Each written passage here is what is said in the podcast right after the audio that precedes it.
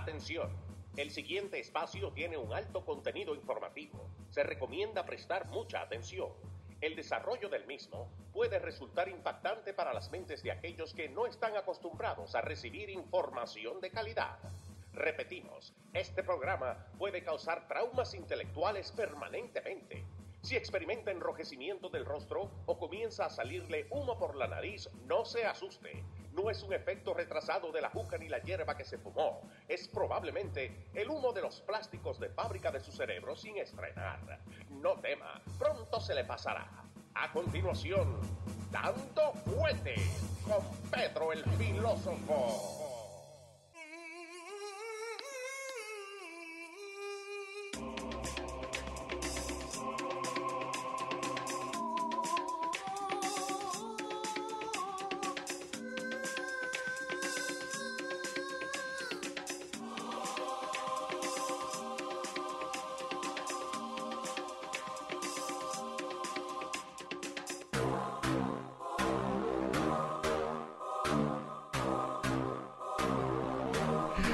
La buena tarde, la gente no está preparada para escuchar la verdad, Leo, es un problema. No, no, le, Eso le es lo- molesta la es Lo verdad. que pasa con el Estado, el Estado tiene que manejar la verdad y suministrarla eh, a- a- al punto de que se hace eh, una, es toda una industria corrupta el suministro de la verdad.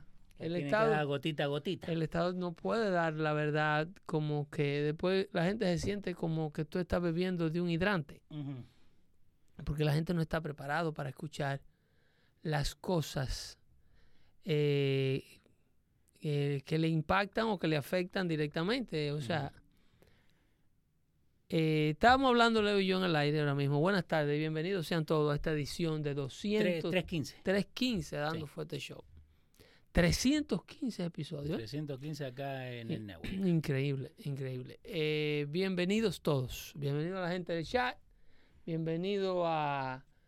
¿Cómo se llama? A Canaán. Acá, no, no, acá te tengo, espera, tengo los nombres. Acá. esa es la tierra que. que eh, ah, no, pero. Tenés a Eddie P, Ana Abreu, Pede sí, esa fue la- esa- Juan Garay la tierra que le prometió Dios a- a- al pueblo de Israel. y a Canán desde Tampa Bay, Florida. Bienvenidos todos a esta transmisión Alberto Arias, Phil Genao, toda la gente y toda la gente de Facebook también. desde Utica, New York. ¿Quién está ahí? En el Upstate New York. De Utica está Alberto Arias. Eso ahí es que Orange County. Sí, señor. También Jenny Hernández está por ahí desde Facebook y Shirley Rodríguez de YouTube.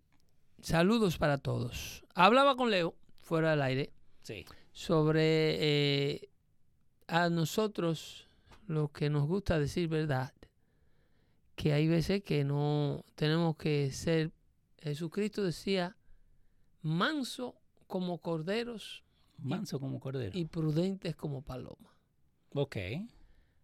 puesto que eh, estamos, lo que estamos hablando es con la desaparición, la falta de comunicación del, del- del submarino Sí.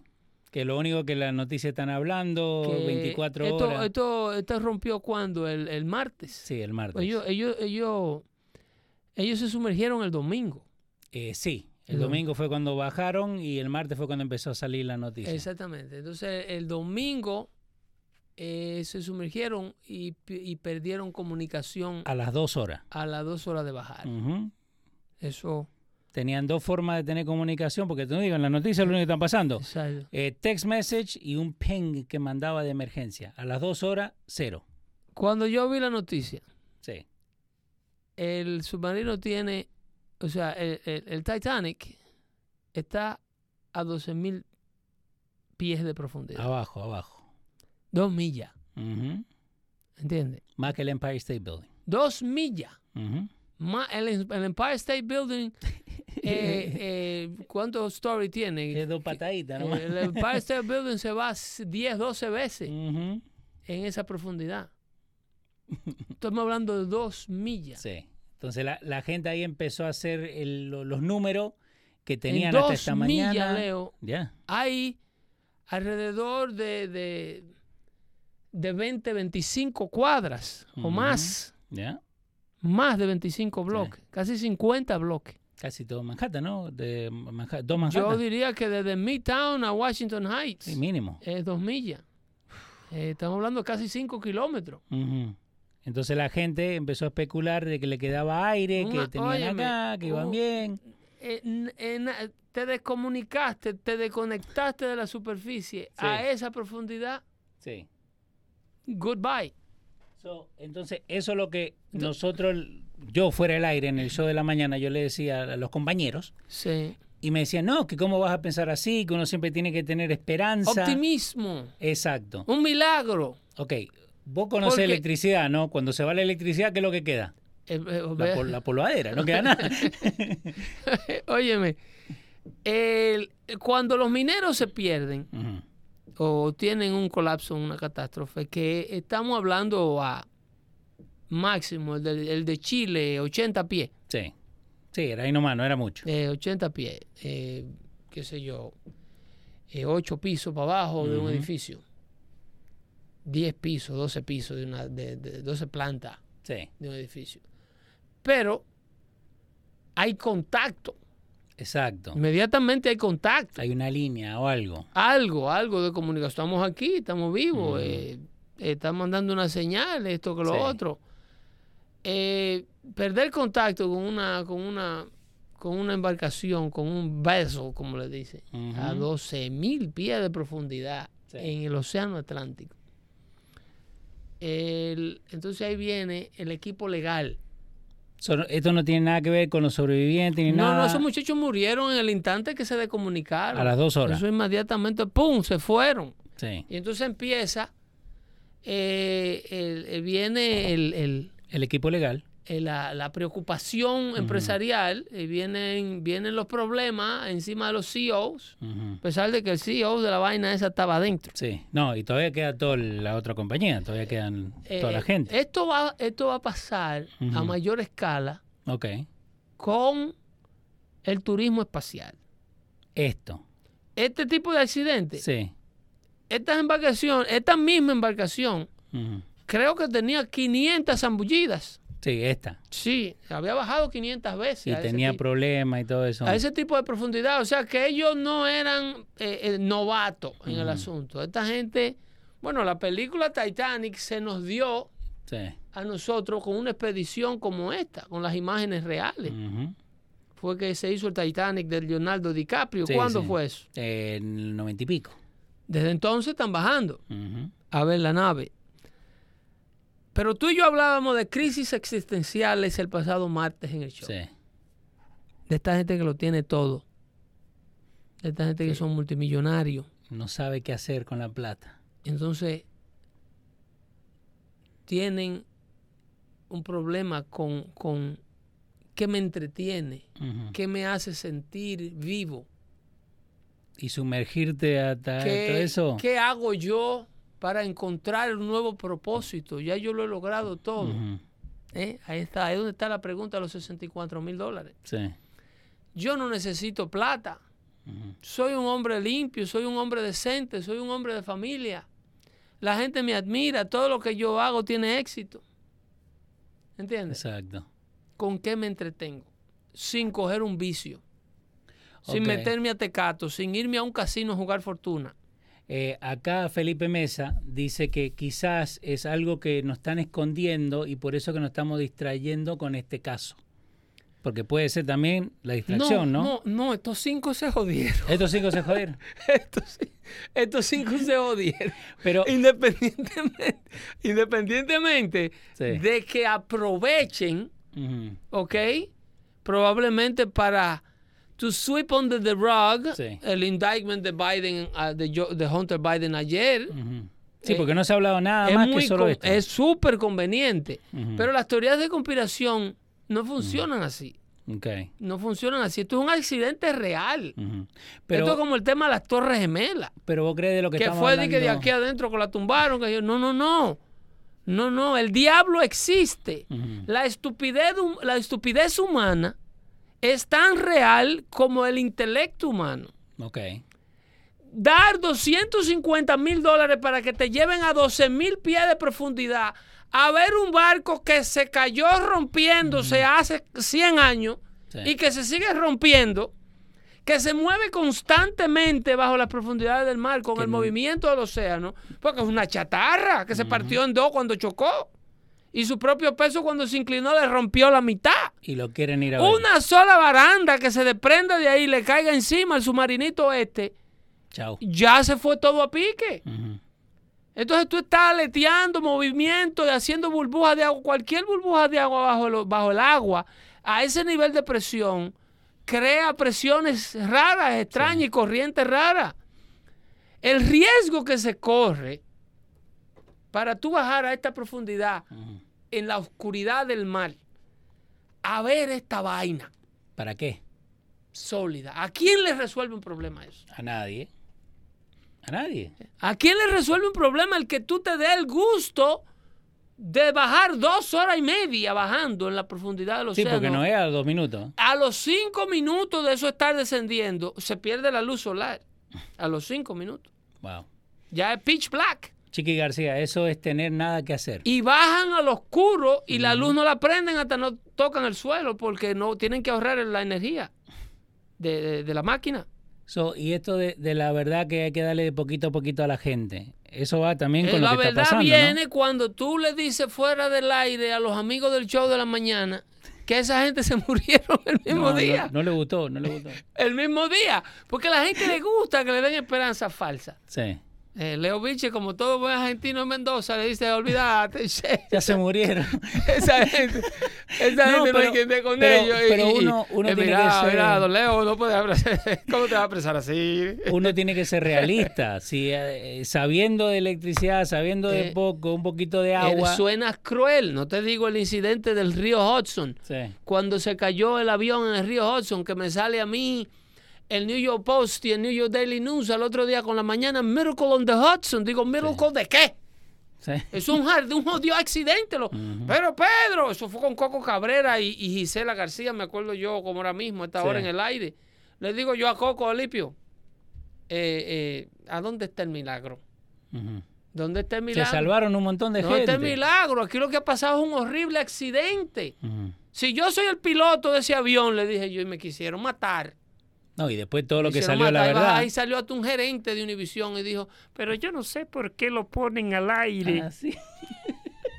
Creo que sé quién es. pero no sé por qué le toman la llamada. pero, pero al fin del día salió toda la luz. Digo, ¿dónde está el milagro? Entonces los aviones que se caen, que se descienden del cielo y se explotan y se matan todos, Sí. entonces los tripulantes de, que iban en esos vuelos están malditos. Aquí lo que hay es un accidente. Sí. por una falla humana que hay que buscar qué fue lo que pasó para que no vuelva a suceder y darle crédito a ese gran piloto que en el medio de esa catástrofe aterrizó. Milagros son los aviones que salen y llegan todos los días. Exacto. Exacto. Y usted no le da mente ni le da gracias a Dios por ello. El milagro son esos que le pegan así cada dos minutos y que se aterrizan cada dos minutos, Sí. llenos de pasajeros. Sin tocar, sin y chocar. nadie nada. muere Ujú. y nadie se accidenta. Ese es el gran milagro, que este planeta Tierra gire sobre dos ejes invisibles y que sea el único que tiene la temperatura que tiene, el oxígeno que tiene, el clima que tiene, el color que tiene y que se encuentre a la distancia que se encuentra única Del astro rey, que si tuviera más cerca se quema y si tuviera más lejos se congela. Exacto. Ese es el milagro. Y usted vive en él, rotando adentro el día entero y no le da gracia a la creación. Eso. ¿Entiende? Vos que, eh, so, eh, toda esta gente que es atea, Esta Que se mete en el submarino. Eso que, se me- que tienen crisis existenciales. Una gente con sus ojos puestos en Vamos. un creador dice, no tentarás al Señor tu Dios. Cuando el diablo le dijo a Dios, dale. a Dios, encarnado, le dijo, mira, tírate del, del, del, del pico, del, del, del pináculo del templo. Sí. que el templo se destruyó y no hay evidencia en la actualidad para... Pero eh, en la actualidad se calcula que el templo tenía la altura de unos 40 pisos. Ok. Y le dice, tírate. Del de- tírate que abajo te van a parar los ángeles. Pero, pero ¿para qué? Jesucristo le contesta al diablo, pero ¿para qué? ¿Para qué tú quieres que yo tiente a mi padre? Sí. No tentarás al Señor tu Dios. ¿Qué tú haces desafiando las profundidades del océano? Si no le vas a ir a salvar la vida a nadie allá abajo. No, exacto. Si, no va, si tú me dices, por tirarse nomás. si a mí me dicen, Pedro, allá adelante en el pico del océano está una cajita que tiene la fórmula de todo tipo de cáncer en la tierra, hay que ir a buscar. Hay diferente. Hay qué sé yo, cuántas posibilidades de que te mueran en el trayecto. Digo, vamos, a darle, vamos a darle. Dame la, la realidad de eso es así, eso es cierto. Sí. Vamos a darle, porque vamos a buscar una vaina que Exacto. Una, una cosa que se puede tocar, una Va- cosa que te un puede médico llevar. venía con ella y te enganché en una barandilla. ¿Eh? Pero a bajar por placeres porque hay Sí. una crisis, porque son gente que no tienen un propósito espiritual y que me disculpe la familia de estas víctimas, pero a los sobrevivientes de estos multimillonarios hay que enfocarse, hay que poner los pies en la superficie de la tierra. Hay demasiada gente con necesidad que se acuesta con la barriga vacía Sí. para usted votar en una sola expedición ¿eh? Alrededor de, de 2 millones de dólares para, para usted divertirse un ratito y mirar entre la oscuridad por un cristal las ruinas de una nave que tampoco nunca debió naufragar. ¿Me entiende? Entonces, ese tipo de verdades son demasiado controversiales y la gente no la quiere decir. Los medios tú escuchas, inclusive el- el- el- el comandante de la Guardia Costera hablando y dando rueda de prensa con un lenguaje rebuscado y decir que todavía cuando encuentran la cola, Sí, porque encontraron. encuentran debris. la cola del aparato desbaratado abajo y dice y no se atreven a mencionar la palabra rescue eh, eh, eh, no se atreven a mencionar la palabra mission accomplished o stop searching Ujú. o eh, Siempre más. un vocabulario rebuscado para no decir en la rueda de prensa se murieron Sí. ¿entiendes? Siempre de- there's hope. y que tú van a crees que solamente cuerpo. son tú y yo que sabemos que esa, eso, eso no había Sí. posibilidad de vida. Y le dan cinco, que tienen un día de oxígeno, que le quedan dos días, que le quedan diez No, y medio, que en, le quedan en Fox 5 lo estaban haciendo el countdown. Le cinco, quedan 10 minutos, con le un quedan reloj, 5. un reloj puesto. ¿eh? Eso, eso, eso, eso, eso es amarillismo 101. Eso es para que te sintonicen, eso es lo mismo que hacen con el Weather Channel. Para no fijarte en lo que está pasando con. Y para atraer audiencia, y para atraer televidentes estúpidos que se enfocan a seguir esta vaina, ese morbo. Y no es por el. Y lo último que tienen pensado es en el bien del accidente. Y a lo mejor en las lágrimas y en la desesperación de la víctima, aunque aparentemente las víctimas, según lo que tú me dices, Sí, el hijo. la familia no estaban muy angustiados porque el hijo estaba en un concierto El mientras el papá estaba botado en el agua. El stepson de uno de ellos fue a un concierto de Blink 182, puso una foto y ahora la gente online lo está, lo está acribillando diciendo que cómo él va a ir sabiendo que su papá se está ahogando. A lo mejor es una manera to him, for him to cope with the situation. Pues eso fue lo que él dijo. Now he came out y that- that's the way I cope with it. Una manera de, de ventilar. Pero again, en vez de enfocarse en eso, ¿por qué no se enfoca en todo lo que está pasando acá? ¿Por qué no se enfocan en todo, el, el- todo lo malo que está pasando alrededor? Pero nuestro? nuestro oyente tiene algo de razón. Eh, o sea, una distracción muy conveniente Sí. para quitarle el foco de atención a las cosas que están sucediendo. Mientras tanto, ayer en el, en el Congreso le hicieron eh, la segunda sanción previo a un impeachment que se le puede hacer a un congresista, Ok, a, ¿a quién? a, a- a Pencilneck, a, Ah, a Adam Schiff. A Shift. Adam Schiff, que ah, se acuerdan aquel congresista de California que fue quien encabezó las investigaciones de Robert Mueller Sí. sobre Russian collusion, el que se inventó todo esto junto con el equipo de campaña de Hillary Clinton, de que Donald Trump estaba vinculado a Rusia, que habían videos que Vladimir Putin tenía de que habían prostitutas que le orinaban encima a Trump. Entonces, el famoso, dice, the famoso- House has voted to el famoso Russian dossier. eh, to censure eh, California Rep Adam Eso se, lo, han- eso se lo han hecho en la historia del Congreso de los Estados Unidos a 20 congresistas. Wow. Y Adam Schiff se lo acaban de hacer Sí, ayer. Y la prensa obviamente no cubre nada de eso, No, nadie. porque descubrirle eh, un congresista eh, hablador y mentiroso que usó el, el poderío del comité jurídico, del comité de inteligencia, el Oversight Committee.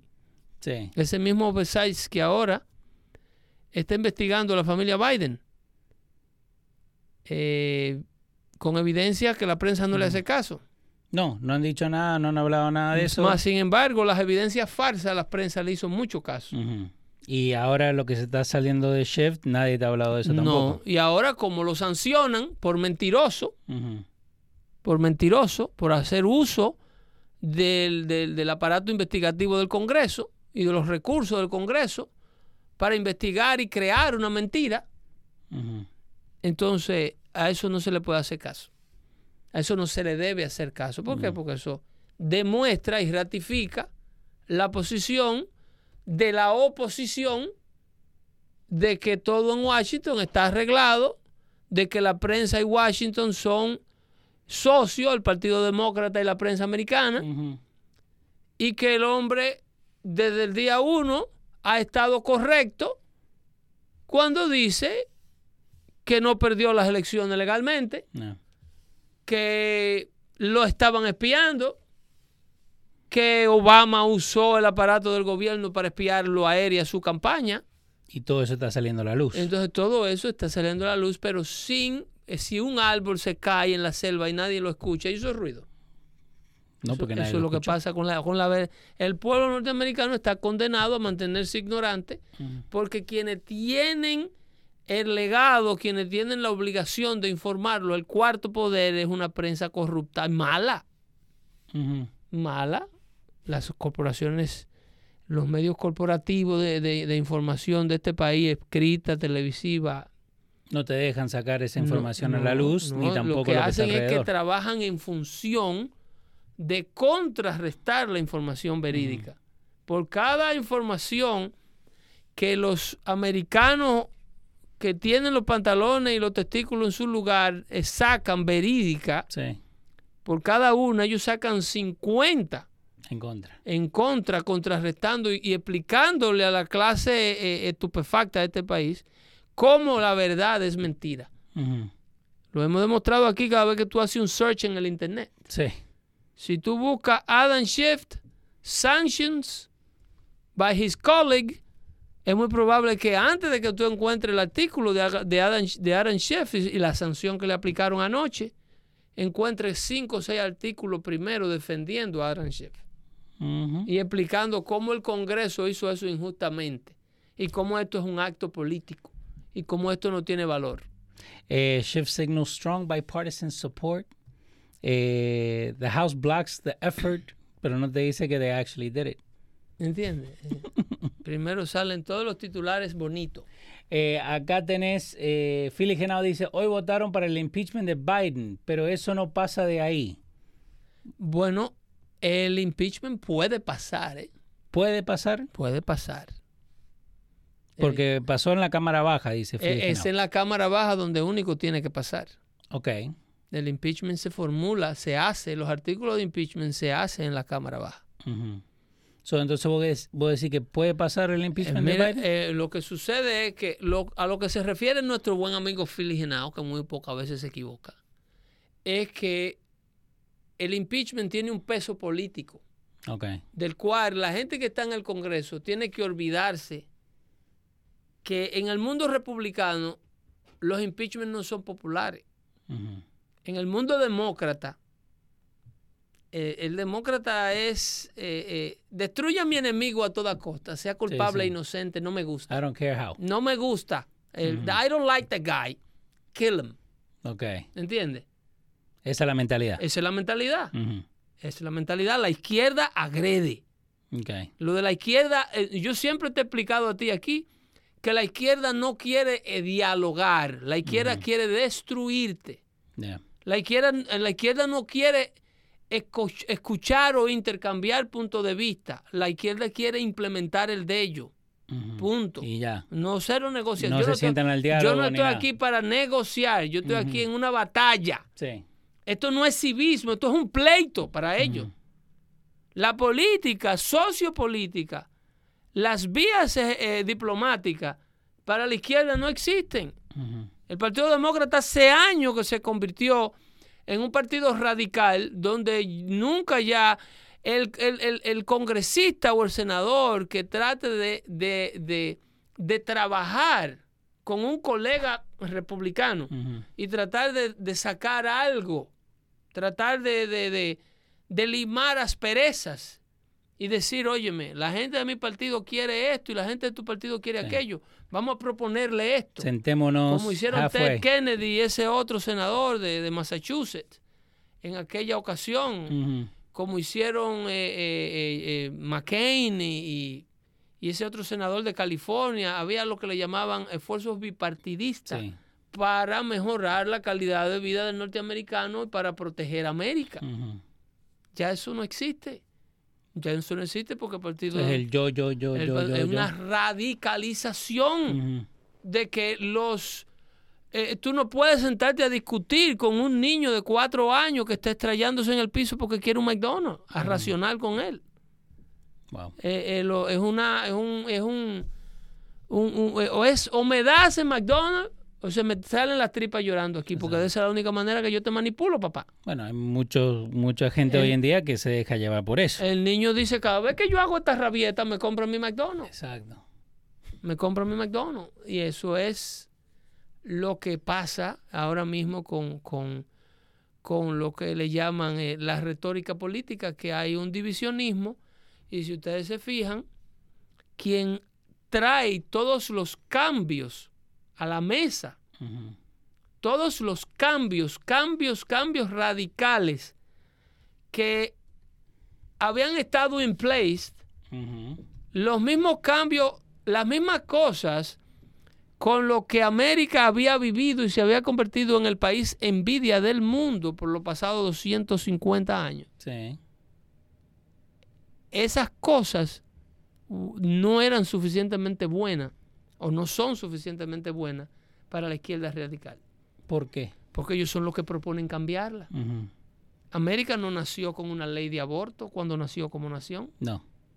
América cambió eso. So, ellos quieren cambiar todo. América eso. no nació con un departamento federal de educación cuando nació como nación. La educación era responsabilidad de los estados.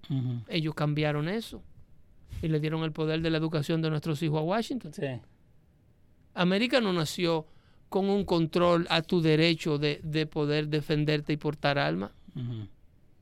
América no nació con un bozar a la libertad de expresión. No. Este país se conocía porque la gente podía expresarse.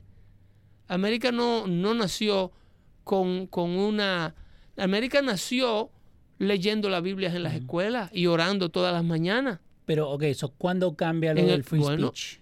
Cuando ellos empiezan a adquirir poder político y cuando la clase maligna de este país se empodera de la clase esclava liberada a partir de la década de, de- de- de 40, 50, 60, cuando Lyndon Johnson eh, toma, hereda a la Casa Blanca luego del asesinato de John Fitzgerald Kennedy. Ahí es donde ellos realmente hacen una estrategia de poder quedarse con el voto minoritario, haciendo una serie de complacencias políticas y complacencias sociales que iban eventualmente a mantener el poderío en manos del blanco racista. So, desde ese tiempo viene Pero claro, el cambio. Wow. claro, y la gente se olvida, principalmente la clase afroamericana, la gente se olvida eh, aquel famoso gobernador demócrata que se paró en la, en la puerta de la escuela de Virginia Tech, yo creo que era, para impedir que el primer estudiante negro entrara a estudiar con los estudiantes blancos de esa universidad. Y le tuvieron que mandar, su propio gobierno demócrata de John Fitzgerald Kennedy le tuvo que mandar la Guardia Federal. O yo creo que ya Lyndon Johnson era el presidente. Cuando LBJ, LBJ fue que le mandó la, la, la- la guardia al gobernador de ese estado para que to remove him En Alabama. de Alabama era En Alabama. Y la Universidad de Alabama Alabama State University To protect civil rights. Eh, en Alabama, 1965, Lyndon B. Johnson notifies Alabama's governor, George Wallace. George Wallace stand himself in front of the door Ujú. to impede la primera creo que era Imbra Yeah, de Selma a Montgomery Porque después de ahí fue cuando vino The Whole Walk con... uh, Bueno, ya de ahí en adelante, no, la, la- el- la caminata fue por una matanza. Yeah, pero este no dice que acá LBJ lo manda because of the... El BJ manda a la Guardia Nacional para que ella pudiera integrarse, o que el, es- el estudiante, no quiero eh, eh, dar una data, para que el estudiante pudiera integrarse a la universidad ese día, cuando se había pasado, cuando se había abolido y se había eliminado la segregación en los planteles educacionales. Entonces, a partir de ahí, a partir de ahí, ellos vieron lo popular que era eh, tratar de suministrarle la libertad Sí. a la clase liberada de a, de a- de a pasito, de a gotita. De agotita, como estamos hablando de a al principio, gotita, la eh, verdad. Exactamente. Y, hay, y tú tienes miles de evidencias del racismo dentro de la fila del liderazgo demócrata y la comunidad afroamericana y las minorías nos rehusamos a verla porque ellos contrarrestan eso con dádiva. Yeah. No, no, no, el que te da el apartamento gratis soy yo. Nada es El gratis. que, el que defiende tus derechos soy yo. El que te da el Medicaid soy yo. Olvídate de eso. Entonces, no, no me digas racista a mí porque yo soy el que peleo con este racista que quiere decir que tú trabajes. Eh, no, olvídate de eso. Entonces, porque es que eso lo hemos explicado aquí. Luego de la guerra civil, todos los hombres buenos, que los del sur le llamaban yanquis, fueron a, a implementar una serie de planes sociales, iglesias, escuelas, obras de caridad. Mucha gente del norte Sí. se mudó al sur para, por un tema de oportunidades también. No, exacto. Porque el sur necesitaba inversiones de todo tipo, porque el sur estaba destruido. Y mucha gente del sur, en su gran mayoría, para evitar el brazo de la justicia por todas las atrocidades que hicieron durante la guerra civil, Prosecution. se mudó al norte a camuflajearse con el blanco no racista. Entonces, por eso es que tú ves ahora un intercambio donde los estados del sur, Carolina del Norte y esos sitios, Sí. Alabama, tienen la reputación del racismo. La Florida y esos sitios, todo lo que es sur, Sí. el estado de Mississippi, todos esos, esos estados que se negaban a entregar los estados, los esclavos, tienen la reputación del racismo. Ok. Pero los hechos racistas lo cometieron los hombres que habitaban esos estados que ahora no lo habitan. Ujú. ¿Y Esa dónde- gente todo vino a vivir al norte.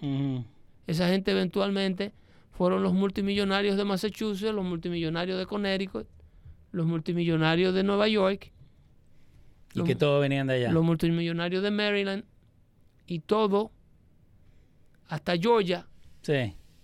fueron haciendo ese intercambio geográfico y fueron haciendo el switch. Hoy día están en control. Están en control de los estados más ricos de la Unión Americana y están en control de la población supuestamente liberada que ellos siguen esclavizando. Eso fue conocido como The New South. Eh, después, después de la Segunda Guerra Mundial, estoy leyendo acá, El éxodo. eh, también conocido como The Great Migration, que fue de 1916 a mil- hasta el 1970, de- del, sur, del sur al norte. del sur al norte. Y cuando tú venías del sur, es como lo que está pasando con la Florida ahora. Sí. ¿Tú crees que la Florida se va a mantener conservadora? No. Con esta inmigración de liberales que está llegando a la Florida y a Texas. It's, it's just a matter of time. Bueno, Texas hace rato que está cambiando. It's just a Austin matter of eso. time. Esos estados con ese influx, con ese influx que tiene la Florida de inmigrantes hispanos, en primer lugar venezolanos y puertorriqueños, Sí. que en su gran mayoría son liberales. Y que me disculpen, porque ese es el problema con el tema de decir verdades. Sí. Que a la, Étnica- a la gente no le gusta, la verdad. no, étnicamente la Florida está cambiando. Sí. Está cambiando porque tiene eh, una llegada Dale. y mucha gente de Nueva York mudándose a la Florida se van en principio por los beneficios conservadores que el. Estado le ofrece. Pero eventualmente sus malas costumbres que importan Dale. desde la zona liberal convierten el lugar donde llegan en un territorio de ellos. ¿Tú qué, ¿Qué tiempo tú crees que le tome a un dominicano que se va, que saca la bocina en Washington Heights y la pone en el fire escape del edificio? con una bachata a todo lo que el equipo aguanta. ¿eh?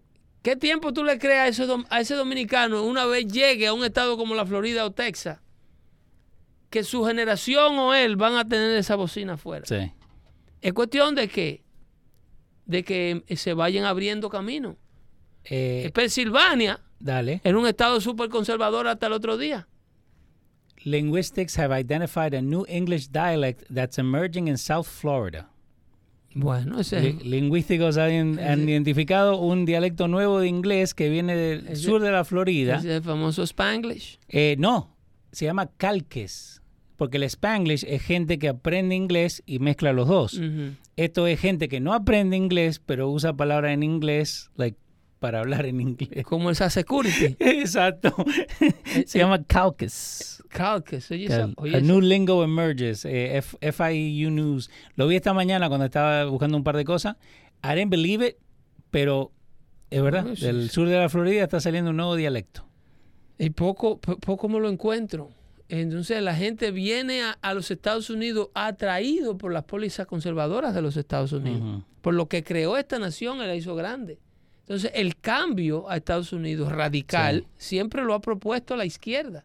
El cambio para mal Sí. de todo lo que existía que hizo a este país la envidia del mundo. Siempre ha sido propuesto por la izquierda y siempre ha sido resistido por la derecha. Jason Jiménez dice, learn English. Hay que aprender inglés. Hay que aprender y hay que aprender los Los dos. que lucharon para que eh, el español se enseñe en las escuelas y el idioma que sea que usted traiga de su país se enseñe en las escuelas y usted se quede con las mismas lagunas que trajo de su país tercermundista que llegó. Es la izquierda. Yeah. La izquierda, todo el que propone que tú te adaptes al país donde llegaste, aprende inglés, a, a- culturízate, Sí. trata de entender América, no trate de hacer en América las cosas que tú hacías en, la- en Latinoamérica. Aprende inglés. No, muchísimas otras cosas. No aprende inglés, baja el tono de la voz, escucha la música para ti, no bebas en las calles, no bebas en los parques, no arregles el carro en la acera, recoge la caca del perro. Todas esas cosas es un tema de adaptación. Pero la Nueva América no quiere que le digan nada. Todo, todo eso que yo te estoy diciendo que haga o deje de hacer Sí. es racismo. ¿Por qué racismo? Porque tú eres nuevo y yo no te tolero. O sea, yo, yo lo que pasa es que tengo un problema contigo, no con la caca del people este que tú No. tienes, porque entonces tienen people, Contigo. Sí, no, todos tienen pepo. ya. tienen people. No Ujú. tienen un perrito, no, es una vaina No. que deja un bate así Sí, en la sí, acera para que sí. tú vayas Regalito. y te malogres. Ujú. ¿Entiendes? Que hasta con el auto te embarra todo. Es es Eh, un problema. Entonces, todos estos cambios son propuestos por la izquierda americana. ¿Cuántos años Y le el que resiste esos cambios, un matrimonio era entre un hombre y una mujer. ¿Quién cambió eso? Eh, la izquierda quiere que un matrimonio, un hombre era definido como un hombre con un aparato reproductivo, un hombre biológico, una mujer era definida como tal. ¿Quién cambia que eso no es así? La izquierda. ¿Cuánto tiempo le das a Florida?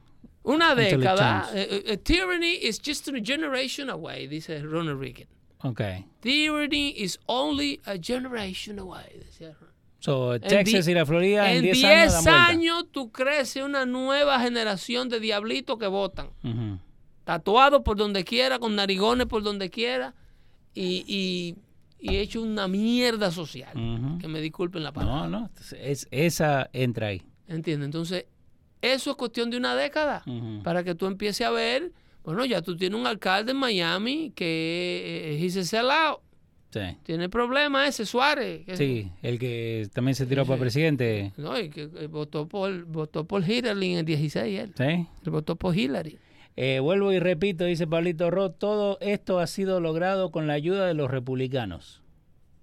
Bueno, eh, con el, el ayuda de, de la mano cruzada republicana, la tolerancia, porque es, que, es que es difícil hacerle la batalla a un hijo que se quiere perder, Sí.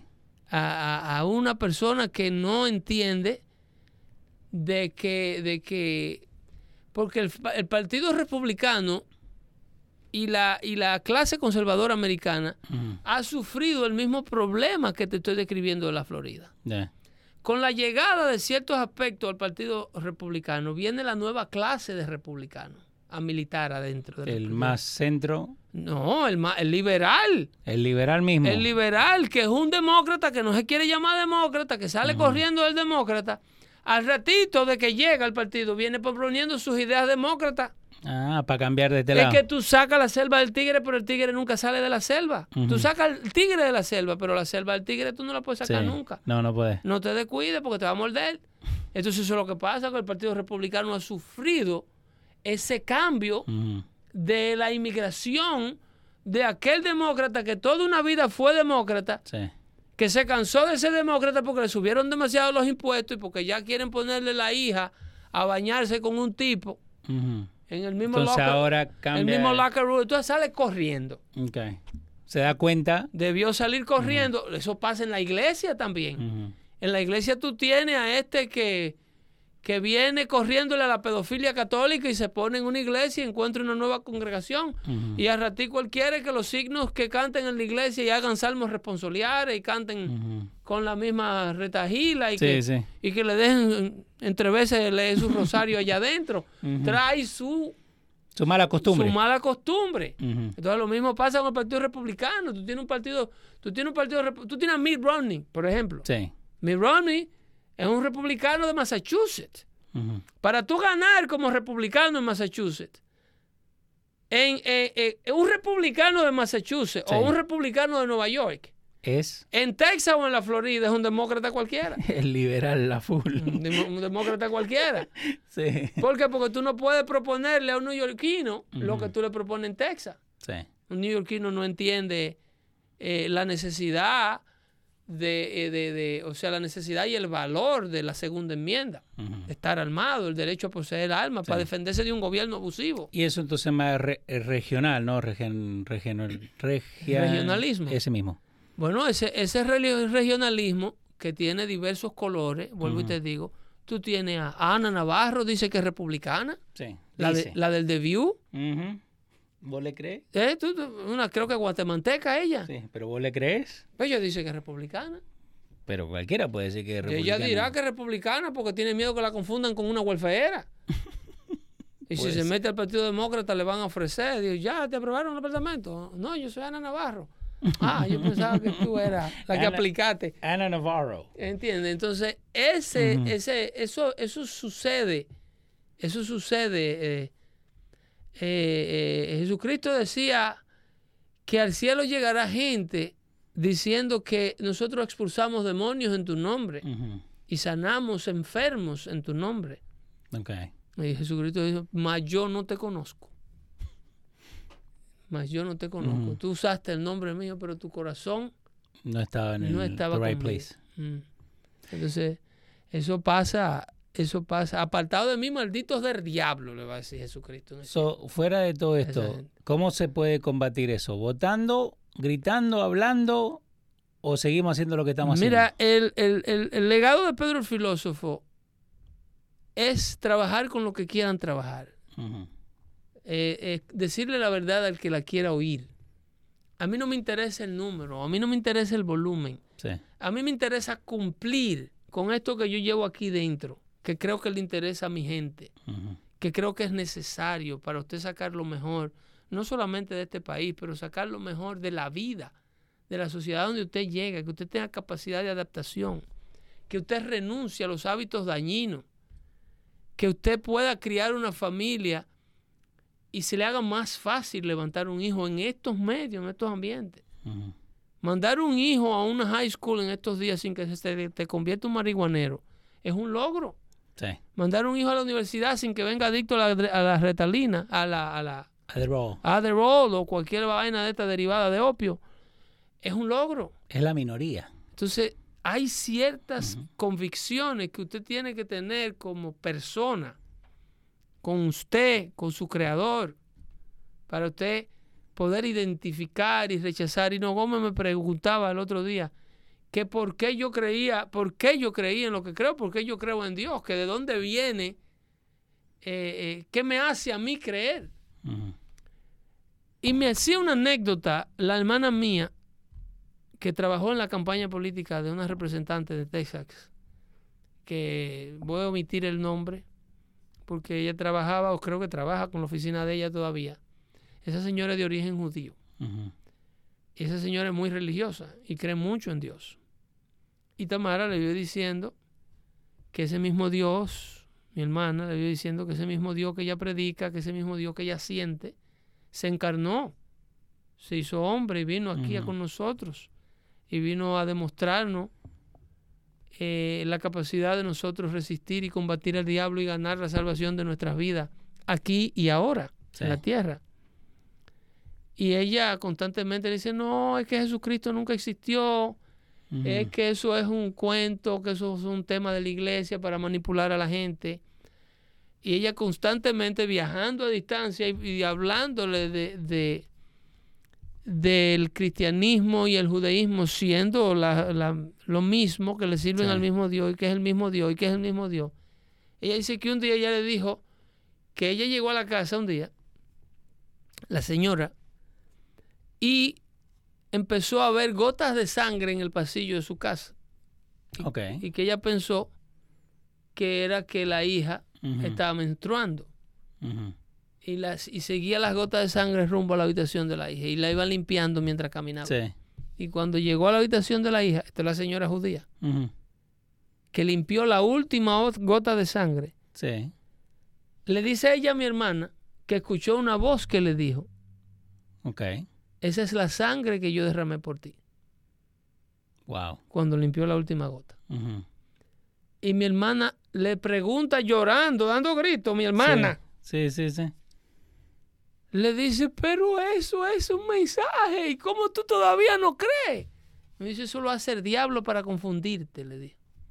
Eso es lo que le... Le contestó. Eso, lo- eso es lo que hace el diablo para confundir. Ujú. Entonces, yo le contestaba a Hino que cuando él me preguntaba qué era lo que me hacía creer, digo, eso es lo que me hace creer. Lo que ratifica mi fe, lo que ratifica mi aferro a esa rama en el río con corriente que me lleva y yo encuentro esas ramas que bajaron para que yo la agarre y la corriente no me lleve al mar. Es ver cómo la palabra de Jesucristo se cumple, cómo la Biblia te explica la condición del corazón humano. Te Ca- explica todo. Cada vez que tú ves un negador de la verdad, cada vez que tú ves un negador de, de la, de la, del, del Dios vivo, más se aviva tu creencia. Exacto. Porque dice, esto fue lo que él me dijo. Y ella... Jesucristo explica, por ejemplo, en la, en la, en el Evangelio de Juan, en el Evangelio de Marcos, explica eh, eh, la parábola de, de Lázaro, en donde, ¿cómo estamos de tiempo? Hay un minutito. sí, tenemos tiempo. En la palabra de Lázaro, Jesucristo le dice que Lázaro era un leproso que vivía parado a la puerta de este hombre rico y que se alimentaba de la migaja de pan que caían de la mesa de lo que ellos desperdiciaban. Sí. Leproso que nadie se le acercaba ni dejaba que se le acercara a nadie. Y una vez muerto, Lázaro entra al cielo. Una vez el rico muerto llega y le dice desde el infierno al padre Abraham. Esto es Jesucristo explicando a los apóstoles. Le dice, Padre Abraham, manda a Lázaro que ponga una gota de vinagre en mi boca, porque tengo mucha sed. Ok. Y él le contesta, Lázaro, tú viviste muchos placeres en la tierra. Perdón, eh, tú mientras viviste. Lázaro no vivió los placeres que tú viviste en la tierra. Tú viviste una vida muy abundante. Entonces le dice, pues entonces manda a Lázaro para que le diga a mi familia que no sigan el camino que yo seguí. Ok. Y entonces Abraham le contesta, ya ellos tienen a Moisés y tuvieron a Moisés y a los profetas Y no hicieron caso. y no le creyeron. Y le dice, pero si tú mandas a Lázaro que murió, a un muerto le creerán. Y le dice, puedes mandar a uno que resucite de entre los muertos, que se levante de entre los muertos y no le creerán. Porque eso es lo que pasó. Fue lo que Jesús era prediciendo lo que iba a pasar con él antes de que lo hicieran. Él le estaba explicando, me van a entregar, me van a matar, Wow. voy a resucitar y tú me vas a seguir negando. Y más de uno. Entonces cuando el Espíritu logra hacerte a ti entender eso. Cada vez que tú ves una persona que no lo entiende, más tú le haces así a la ramita. ¿Entiendes? Cada vez que yo veo una mujer intelectual que no sabe describir qué es una mujer en Washington, yo nada más digo, Señor, ten misericordia. De mí y de ella. Y más de ellos. Cada vez que yo veo una iglesia casando a dos hombres. Cada vez que yo veo una iglesia con la bandera en el altar, La Casa Blanca. lean el libro de Jeremías. Eso fue lo que hizo el rey Manasés. Convertir el templo de Dios en un templo del diablo, satánico. Lo llenó de todas las estatuas de los baales y de los dioses que Dios aborrecía. Eso se ratifica a diario y se prueba a diario. La Biblia se demuestra a sí mismo y demuestra a Cristo a sí mismo. Cuídense mucho.